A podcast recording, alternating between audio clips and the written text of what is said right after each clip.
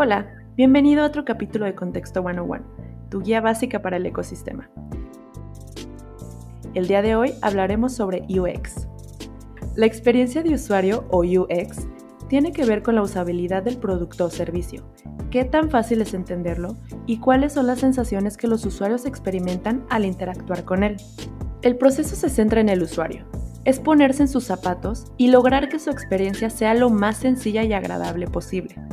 Es común confundir el UX con el UI, pero de UI hablaremos la siguiente semana.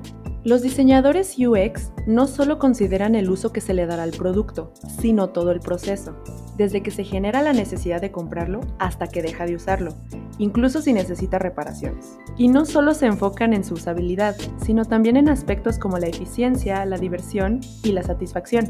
La experiencia de usuario pretende que la compañía ofrezca un producto o servicio que satisfaga las necesidades de los clientes, cumpla con sus expectativas y alcance el objetivo deseado pero también tiene que ver con la calidad de las interacciones entre la marca y el cliente.